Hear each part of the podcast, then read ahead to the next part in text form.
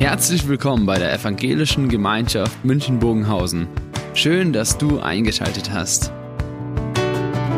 Unser tiefes Anliegen ist, dass die folgende Predigt dich in deiner Situation anspricht, dir eine neue Blickrichtung aus der Bibel schenkt und dass du Gott ganz persönlich begegnest. In der Bibel werden viele Bilder verwendet, um Aussagen zu verdeutlichen. Da ist dann die Rede von einem Baum, von einem Weinstock, die Rede von faulen und fleißigen Arbeitern und auch Tiere kommen nicht zu kurz. Da wird von Ochsen und von Eseln geredet, von Schlangen und Tauben und von Hühnern und Adlern. Die beiden letzten möchte ich heute aufgreifen, diese Bilder, das Bild von dem Huhn und das Bild von dem Adler, verbunden mit der Frage, wie lebst du eigentlich? Lebst du als Huhn oder lebst du als Adler? Mein Gebet ist, dass Sie durch diese vielleicht etwas tierische Predigt Impulse für Ihr Leben bekommen, für den Alltag und dass Sie eine Brücke entdecken, die Gott in Ihr Leben hineinbaut und Sie mitnimmt in sein Handeln. Das Erste, das ist das Hühnerleben.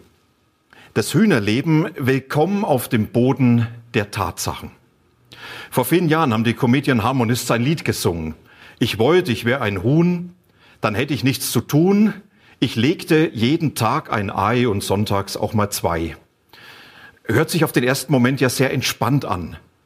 Ein Ei am Tag, ansonsten fressen, gefüttert werden und nichts zu tun. Erstmal sehr entspannt und ganz ehrlich, trotzdem möchte ich mit den Hühnern nicht tauschen. Ich komme selber von einem Bauernhof, meine Großeltern, Eltern hatten eine kleine Landwirtschaft und das mit den Hühnern, das kenne ich schon so. Hühner sind Tiere, die müssen gefüttert und gepflegt werden, die müssen geschützt werden. Alleine wäre die Überlebenschance von einem Huhn sehr klein. Und der Lebenshorizont und der Horizont der Erfahrung von einem Huhn ist extrem klein. Darf ich das Bild mal aufgreifen? Die Israeliten, sie waren in dem Hühnerhof ihrer Gefangenschaft. Sie waren in Babel Gefangene und sie konnten nicht frei entscheiden, wie sie leben wollten, was ihr Leben bringen soll, wo sie leben wollen. Sie waren ausgeliefert und mussten erleben, über uns wird verfügt. Am Anfang hatten sie ja die Hoffnung, dass das schnell vorübergeht, dass es einige Jahre dauert und dann werden sie wieder zu Hause sein. Aber aus den Jahren wurden Jahrzehnte und mit der Länge der Zeit hat zugenommen, dass sie immer mehr entmutigt waren, dass sie immer mehr zum Klagen kommen und gleichzeitig dazu hat die Hoffnung auf Rückkehr und die Erwartung, da kommt noch was Gutes, immer mehr abgenommen. In diese Situation hinein macht sich Gott bemerkbar. Er spricht durch Jesaja und er thematisiert diese Situation und beschreibt sie, dass, die Volk, dass das Volk der Israeliten müde und matt war. Müde und matt wie nach einer Bergwanderung. Vor einigen Jahren bin ich mit meiner Frau unterwegs gewesen im Zugspitzgebiet. Eigentlich wollten wir nur zwei, drei Stunden laufen und haben einen kleinen Wegweiser übersehen. Und aus den zwei, drei Stunden wurde die dreifache Dauer. Und wenn du dann noch unterwegs auf einem Geröllfeld die Fußsohle oder die Schuhsohle verlierst, hast du irgendwann einfach die Schnauze voll. Du kommst an und bist müde und matt und weißt, ich habe keine Lust, auch nur einen Schritt mehr zu gehen. Es reicht, ich bin einfach fertig für die Israeliten diese Situation. Wir sind fertig. Das hat so viel Kraft gekostet, das Leben bisher, dass wir keine Energie mehr haben, um dem etwas entgegenzusetzen. Das war das eine, was Jesaja anspricht. Ihr seid müde und matt. Und das andere, was er sagt, ihr seid diejenigen, die immer mehr zum Klagen kommen gegenüber ihren Gott. Und sie klagen, Gott, er sieht nicht, wie es mir geht. Und wenn er sieht, dann ist es ihm egal. Und mit dieser Klage drücken sie etwas aus, was sie verloren haben, nämlich ihren Glauben, dass Gott die Dinge in der Hand hat und dass Gott noch am Handeln ist und sie beschenken wird. Sie waren Menschen, die einfach am Ende waren. Ich glaube, dass die Verlinkung zu unserer Lebenssituation oft sehr einfach ist. Dinge, wo man entdeckt, eigentlich habe ich nicht mehr die Kraft, es zu tragen. Ich habe nicht die Kraft, Menschen zu ertragen. Ich habe nicht mehr die Kraft zu hoffen. Mir fehlt einfach der Zugang, dass ich nochmals aufatmen kann, dass ich durchatmen kann und dass ich neu die Dinge anpacke. Und manchen geht es genauso mit seinem Glauben, dass er entdeckt, ich habe einen Punkt erreicht, wo ich von Gott eigentlich nichts mehr erwarte. Wo ich nicht mehr erwarten kann, dass er doch noch eingreift, dass er meine Situation verändert. Und ich habe den Eindruck, Gott handelt überall, nur nicht in meinem Leben. Und Gott ist überall dabei, aber nicht mehr bei mir. Und in dieser Situation macht sich Gott jetzt bemerkbar. Und die Israeliten, sie erlebten dort, wo wir auf dem harten Boden der Tatsachen unseres Hühnerlebens sind, wo wir selbst nichts ändern können, wo wir nicht ausbrechen können. Dort hinein spricht Gott jetzt ganz persönlich und er fängt an, durch Jesaja seinem Volk eine neue Perspektive zu vermitteln. Und das ist notwendig. Denn von selbst aus kann man oft keine neue Perspektive finden. Man sieht das, was vor Augen ist und was man nicht sieht, hat nicht die Macht, so stark auf mich Einfluss zu nehmen, wie das, was ich sehe. Die Israeliten haben gesehen, ihre Gefangenschaft und die Menschen über sie verfügen. Und sie haben nicht mehr diesen unsichtbaren Gott vor Augen gehabt. Deshalb hat Gott sich eingemischt und so möchte er sich einmischen in dein Leben, möchte sich bemerkbar machen und sagen, du, ich bin doch da. Was hat Gott gesagt? Ich lese Ihnen diesen Text und Sie können ihn hier mitverfolgen. Da spricht Gott zu seinem Volk, hebt eure Augen in die Höhe und seht.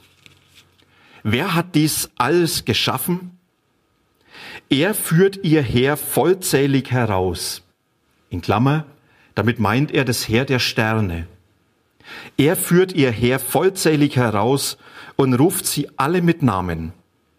Seine Macht und starke Kraft ist so groß, dass nicht eines von ihnen fehlt. Warum sprichst du denn Jakob und du Israel sagst, mein Weg ist dem Herrn verborgen und mein Recht geht an meinem Gott vorüber? Weißt du nicht? Hast du nicht gehört? Der Herr, der ewige Gott, der die Enden der Erde geschaffen hat, wird nicht müde noch matt, sein Verstand ist unausforschlich. Er gibt müden Kraft und Stärke genug dem Unvermögenden. Jünglinge werden müde und matt. Männer straucheln und fallen.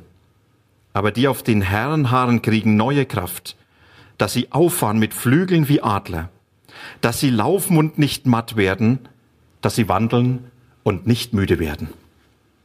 Was ist das Anliegen Gottes? Gott, er möchte hier seinen Menschen den Blick für seine Herrschaft, für seine Macht und für sein Interesse zeigen. Und ich möchte Ihnen das nochmals an diesem Text deutlich machen. Gott, er möchte den Menschen seine Herrschaft zeigen. Er möchte sagen, schaut, ich habe eine Macht, die alles überspannt. Es gibt keinen Ort, an dem ich nicht der Herr bin. Keine Situation, die sich meiner Herrschaft entzieht. Und damit macht er den Israeliten deutlich, ich, der das ganze Universum in der Hand habe, ich bin der, der auch das Universum deines Lebens in meiner Hand habe. Es gibt nichts, weder in dem großen Universum noch in den kleinen Dingen deines Lebens, was sich meiner Macht entzieht. Ich bin der Herr. Die Israeliten haben das bezweifelt. Sie haben gesagt, wir können es nicht glauben, dass Gott wirklich noch die Herrschaft über alles hat. Da sind so viele andere Dinge, die die Macht über uns haben, denen wir ausgeliefert sind. Und Gott sagt, schaut auf den Himmel, schaut das große Sternenzelt an. Der, der das geschaffen hat, hat das alles in der Hand. Und der das in der Hand hat, hat dein Leben in seiner Hand. Und dann zeigt er die Macht. Und dann ist die Rede von der starken Kraft. Und damit zeigt Gott, ich bin nicht wie ein Mensch, dass ich irgendwann am Ende bin, so wie ich nach meiner Bergwanderung. Dass ich sage, ich kann nicht mehr. Dass ich an Grenzen ankomme. Gott sagt, meine Kraft ist nie zu Ende. Und es wird niemals Situationen geben, in denen ich hilflos bin. Ich habe die Macht, alles zu tun, die Kraft, alles zu tun. Und er spricht von dem Interesse, was Gott hat. Und da spricht er ganz bewusst das Volk Israel mit den Namen Jakob und Israel an. Und es geht zurück ganz auf diese Erwählung, wo Gott seinem Volk zugesprochen hat. Ich will euer Gott sein. Und ich bin der, der mit euch in die Geschichte hineingeht. Und der Rückblick auf diese vielen Jahrhunderte vorher, der zeigt im letzten, da ist ein Gott gewesen, der hat uns bis heute die Treue gehalten. Und wenn wir ihm den Rücken zugekehrt haben, hat er trotzdem an uns festgehalten und Gott, er sagt, ich bin dieser Gott, der sich an euch gebunden hat. Und ich bin nicht mal weg gewesen und dann war ich wieder da, sondern ich bin der Gott, der immer da gewesen ist, der immer an dir Interesse hat. Und ich bin der, der dir gibt, der die Dinge für dein Leben bereit hat. Das ist, was Gott den Israeliten zusprechen wollte. Er wollte ihnen zeigen, ich bin der, der die Herrschaft hat. Ich bin der, der die Macht über alles hat und der nie am Ende ist. Und ich bin an dir und deinem Leben interessiert. Und jetzt kann man natürlich sagen, es hört sich gut an. Aber was bedeutet das für mein Hühnerleben auf dem Boden der Tatsachen? Denn dadurch sind doch die Situationen nicht weg. Ich bin doch immer noch auf der harten Realität gefangen. Was bedeutet denn diese Macht Gottes, diese Herrschaft Gottes und sein Interesse an mir? Und ich sage, die Antwort heißt, das Adlerhuhn. Vielleicht sagen Sie, das gibt's doch gar nicht. Ja, es stimmt. Ein Adlerhuhn ist undenkbar, aber nicht unmöglich. Was meine ich damit? Adlerhuhn, ich glaube, jeder weiß, Huhn bleibt Huhn und Adler bleibt Adler. Wenn ein Huhn wie ein Adler fliegen will, dann geht es nur, wenn es in den Krallen des Adlers ist und der Adler es mit zu seinem Horst nimmt und dort zum Mittagessen einlädt, nicht als Gast, sondern als Hauptbeteiligter, als Bestandteil seiner Mahlzeit. Dann fliegt das Huhn wie ein Adler. Ansonsten bleibt das Huhn gefangen auf dem Boden seiner Tatsachen und der Adler fliegt, wie er will. Im Bild, der Mensch bleibt Mensch. Der Mensch kann sich nicht einfach eine Kraft geben, die er nicht hat. Der Mensch kann nicht einfach Situationen verändern, die für ihn unveränderbar sind. Mensch bleibt Mensch. Und wenn jetzt etwas sich verändern soll, dann muss an der Stelle etwas Grundlegendes verändert werden. Und spannend ist, dass Jesaja jetzt hier in das Bild des Adlers wechselt. Und er spricht von dem Adler als dem, der so ganz anders ist als das Huhn. Der Adler, der nicht gefangen ist an dem Boden der Tatsachen. Ein Adler, der frei ist, der in die Lüfte sich erheben kann und der schier von einer unendlichen Kraft getragen seine Kreise zieht. Ein Adler, der aufbrechen kann. Jesaja nimmt dieses Bild auf und sagt, Gott, er möchte uns zu solchen Adlern machen. Wir haben am Anfang schon gesagt, dass heute Bruno und sein Falkner im Gottesdienst mitwirken. Und dieses Bild von dem Adler, der fliegt, von dem, der die Flügel ausbreitet und getragen wird, das haben wir uns von einem Falkner erklären lassen. Und es war spannend, aber hören Sie doch mal selbst, was er uns gesagt hat. Ja, das Besondere vom Adlerflug, das ist äh, eigentlich, dass der Adler dafür gar keine Kraft einsetzt, großartig. Also im Grunde genommen ist der Adler ein sehr ökonomisches Wesen. Er versucht möglichst kraftsparend äh, von A nach B zu kommen und äh, ja, man kann ihn vielleicht ganz gut vergleichen mit einem Segelflugzeug. Ein Segelflugzeug ist natürlich der müde Abklatsch des Menschen der der Natur nachempfunden ist, aber das Prinzip ist dasselbe. Also, ja, also so ein Steinadler, der hat eine Flügelspannweite von, je nachdem ob Männlein oder Weiblein, zwischen 1,90 Meter und 2,15 Meter und äh, diese Flügelfläche, die erzeugt natürlich beim Fliegen einen Auftrieb und äh, am liebsten ist es dem Adler, wenn er bei guten Wind- oder Thermikbedingungen fliegt. Ja, also das heißt, entweder in einem dynamischen Hangaufwind, wenn der Wind auf dem Hang draufsteht und quasi der Wind nach oben bläst, dann trägt das den Adler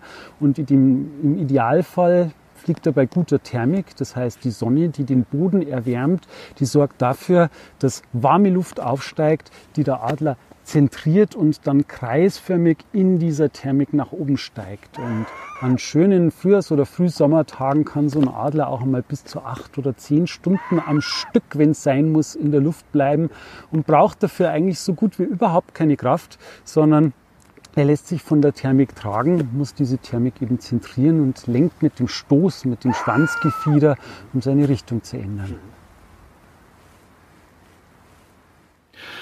Wisst ihr, ich finde diese Aussage des Falkners interessant, dass er sagt, der Adler hat eigentlich nicht die Kraft, richtig zu fliegen, ausdauernd zu fliegen. Das Geheimnis ist, dass er von dem Aufwind, von der Thermik getragen wird. Und das ist für mich jetzt so dieses Bild, das hier Jesaja verwendet. Nochmals zu diesem Text. Das Adlerhuhn. Jesaja, er sagt nicht, Gott macht aus Hühnern Adler. Er gibt jetzt den Menschen eine unendliche Kraft. Er verändert die Situation, dass alles gut ist. Es wird hier nicht beschrieben, dass der Mensch souverän und autonom sein Leben führen kann, sondern Jesaja, er macht hier deutlich, im Bild gesprochen, das Huhn bekommt Adlerflügel. Das heißt, es bekommt eine Fähigkeit, eine Kraftquelle zu erleben, was vorher nicht vorhanden ist. Wir Menschen, wenn ich in diesem Bild bleibe, bekommen diese Adlerflügeln. Das heißt, wir bekommen Zugang zu der Kraft Gottes, die uns tragen soll und die uns erheben soll aus der Wirklichkeit unseres Alltags, in dem wir so gefangen sind, wo wir nichts verändern können und wo wir auch nicht in der Lage sind, uns selber noch neue Kraft zu geben. Der Adler lehrt, der Aufwind ist entscheidend. Und wenn ich frage, wie bekomme ich diese Kraft, dann heißt es, der Aufwind ist entscheidend. Jesaja, er schreibt den Aufwind. Und er sagt, der Aufwind heißt, die auf Gott vertrauen. In der Übersetzung von Martin Luther heißt es, die auf den Herrn harren. Die auf Gott vertrauen, das heißt, die in die Gegenwart Gottes hinein ihre Flügel hinein ausstrecken. Nach Gott sich ausstrecken. Und die dann Gott ihr Leben anvertrauen. Auf Gott vertrauen das meint jetzt ganz praktisch die Situation, mit denen ich am Ende bin, wo ich nichts mehr erwarte. Das, wo ich kraftlos bin, das ganz bewusst in die Hand Gottes zu geben und sagen, Jesus, ich befehle es dir an. Ich übertrage dir die Zuständigkeit. Trag mich mit meinem Leben und mit dieser Situation und sorg du für mich. Kümmere du dich um mich, um das, was mein Leben ausmacht. Ich vertraue mich dir an. Das ist so wie eine Übereignung. Weil ich sage, ich gebe jetzt die letzte Verantwortung ab. Jesus, ich gebe sie dir. Und auf Gott vertrauen, das heißt dann, sich von ihm führen zu lassen. Und zu sagen, ich gebe auch die Kontrolle ab. Du kannst jetzt machen, was du willst. Du darfst mein Leben prägen, wie du willst. Und wenn du Lasten wegnimmst, dann bin ich froh und atme auf. Und wenn du Lasten belässt, dann sage ich Ja dazu. Und wenn du Situationen komplett veränderst, dann freue ich mich vielleicht darüber. Und wenn du mich in Situationen belässt, dann sage ich Ja dazu. Das heißt, ich gebe die Führung ab. Und das ganze Vertrauen lebt davon, dass ich weiß, dass in diesen Situationen die konkrete Hilfe Gottes in mein Leben hineingegeben wird. Dass es erfahrbar wird. Er ist da. Er kümmert sich um mich. Er ist der, der für mich sorgt und der die Dinge richtig geschehen lässt. Wisst ihr die Kraft Gottes? Ich erlebe sie am meisten dort, wo meine Kraft am Ende ist.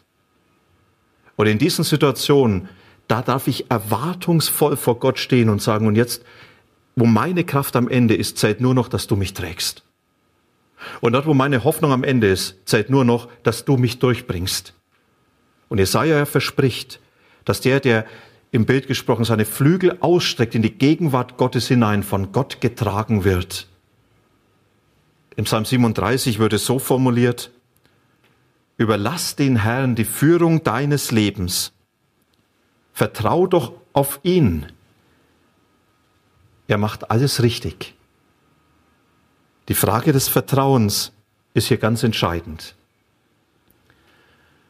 Mich hat es fasziniert, als wir bei dem Falkner waren, zu erleben, welche intensive Beziehung Bruno der Adler zu seinem Falkner hatte. Das war geprägt von einem ganz tiefen Vertrauen. Und wir haben diese Vertrauensbeziehung bewusst erlebt, auch als wir ihn gefragt haben, warum kommt der Adler eigentlich immer wieder zurück und warum haut er nicht endlich ab? Die Antwort war spannend. Aber wenn Sie jetzt den Clip anschauen, dann achten Sie doch nochmals viel mehr auch darauf, welche Beziehung, wie intensiv diese Beziehung ist, die der Adler zu seinem Falkner hat. Bruno, bitte, ein bisschen Geduld. Gut. Müssen wir das nochmal machen? Hier. Ja, ja verliegendes Gähnen. Ja, das ist die große Frage, die man immer wieder gestellt bekommt. Ja, warum in Gottes Namen fliegt der Adler denn nicht weg und genießt seine Freiheit, sondern kommt wieder zum Menschen zurück? Es ist eben das Wesen der Falknerei, dass man ein Wesen an sich bindet, indem man ihm jeden Tag die Freiheit schenkt. Und äh, die Bindung, die zwischen dem Falkner und dem Vogel entsteht, die entsteht natürlich durch jahrelange Zusammenarbeit, durch gemeinsames Arbeiten, durch gemeinsames Erleben und naja, nicht zuletzt natürlich durch das Leckerli in der Falkner Tasche. das ist eine ganz klare Geschichte. Also die Vereinbarung lautet ehrliche Arbeit gegen ehrliches Futter und der Adler darf frei sein, er darf frei fliegen und für seine Arbeit und für seine Leistung hat er ein gutes Auskommen und das ist der Grund, warum er eigentlich gerne wieder zu uns zurückkehrt. Ja. Futter und Vertrauen, das sind die beiden Dinge. Dieses Vertrauen, was hier für mich zum Ausdruck kommt, diese Nähe, dieses zu wissen von diesem Adler, da ist mein Herr, der für mich sorgt und der das Beste für mich will. Das ist über Jahre hinweg gewachsen. Und das ist nicht einfach so aus der Schnelle der Zeit heraus zu entstehen. Als ich zu dem Adler gegangen bin, da ist es ganz anders gewesen. Da hat der Falkner dem Adler gesagt, ich habe dir doch versprochen, dass der keine Adler essen mag. Wisst ihr, dieses Vertrauen des Adlers zu seinem Besitzer hat getragen, und hat alles entsprechend auch geprägt, was der Adler seinem Herrn gegenüber gelebt hat. Er ist immer wieder zurückgekommen. Die Frage, ob ich Gott vertraue, hat ganz entscheidend damit zu tun, wie ich von Gott denke. Ist Gott für mich derjenige, dem ich mich bedingungslos anvertraue, weil ich weiß, der meint es gut mit mir. Der sorgt für mich. Der hat gute Gedanken, gute Absichten über mein Leben. Das ist der, den ich nicht erstmal für mich interessieren muss, weil sonst mich übersieht. Wenn ich weiß, dass da dieser gute Gott über meinem Leben steht, dann kann ich ihm vertrauen. Und zu diesem Vertrauen muss ich mich immer wieder bewusst entschließen. Und ich kann mich dazu entschließen, wenn ich ganz bewusst vor Augen habe, wie dieser Gott ist, der Gott, der mich liebt und das ist mein Entschluss, den ich immer wieder neu treffen will. Ich will diesem Gott vertrauen, weil er mich liebt und weil er das Beste für mich will.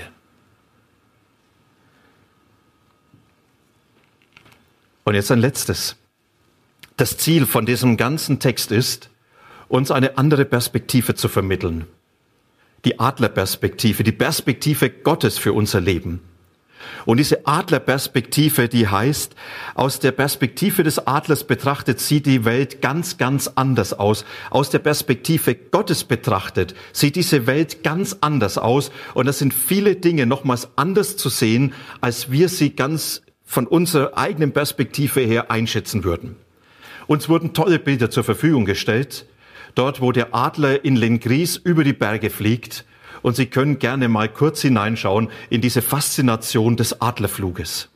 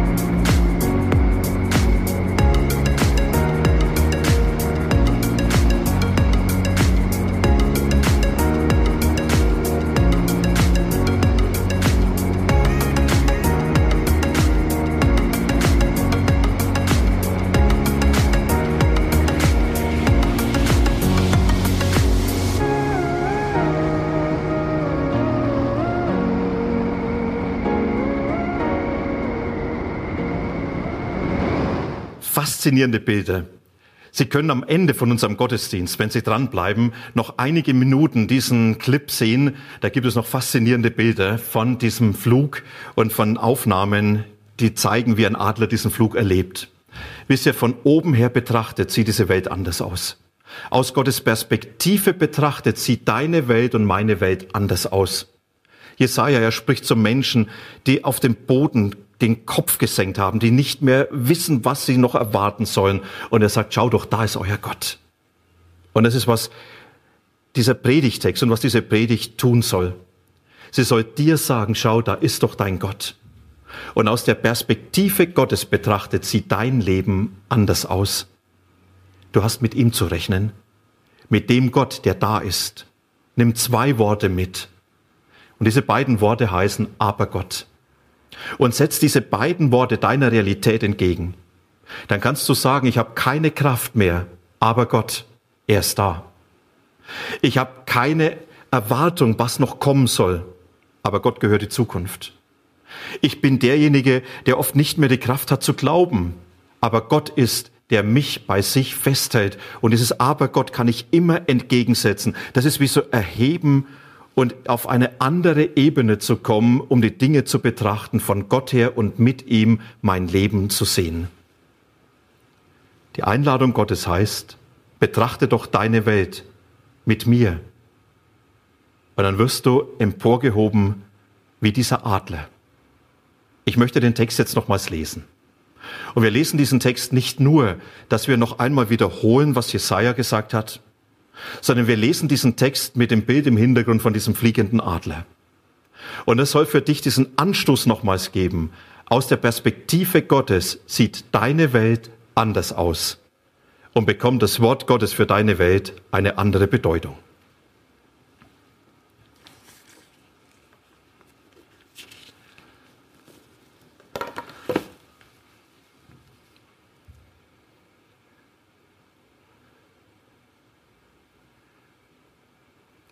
Hebt eure Augen in die Höhe und seht.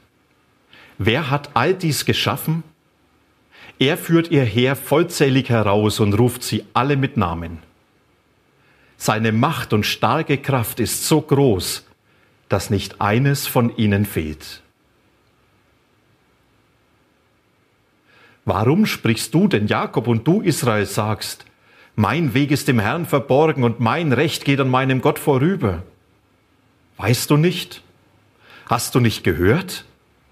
Der Herr, der ewige Gott, der die Enden der Erde geschaffen hat, wird nicht müde noch matt. Sein Verstand ist unausforschlich. Er gibt dem Müden Kraft und Stärke genug dem Unvermögenden. Jünglinge werden müde und matt, und Männer straucheln und fallen. Aber die auf den Herrn harren, kriegen neue Kraft, dass sie auffahren mit Flügeln wie Adler, dass sie laufen und nicht matt werden, dass sie wandeln und nicht müde werden.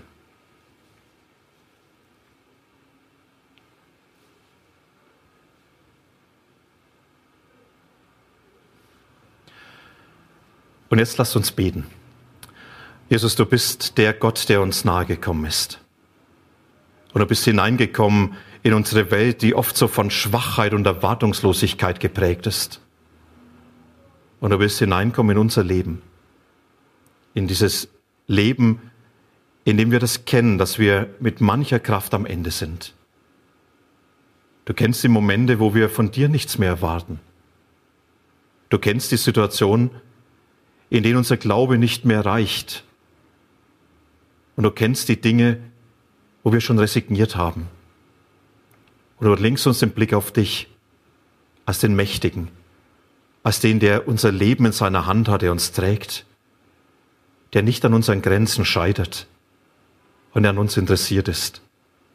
Und du bietest uns die Kraft deiner Gegenwart an, die Kraft deiner Nähe in unserem Leben. Und wir wollen uns ausstrecken nach dir, wir wollen uns hineinstellen in diese Gegenwart, dass sie uns trägt. Jesus, begegne du uns mitten in unserer Schwachheit. Überrasche du uns mit deinem Handeln und zeig du uns, dass du da bist. Und das, was wir auf dem Herzen haben, wir wollen es dir sagen und wollen beten, Jesus, wie du uns gelehrt hast. Vater unser im Himmel, geheiligt werde dein Name, dein Reich komme, dein Wille geschehe, wie im Himmel, so auf Erden. Unser tägliches Brot gib uns heute und vergib uns unsere Schuld, wie auch wir vergeben unseren Schuldigern und führe uns nicht in Versuchung, sondern erlöse uns von den Bösen. Denn dein ist das Reich und die Kraft und die Herrlichkeit in Ewigkeit.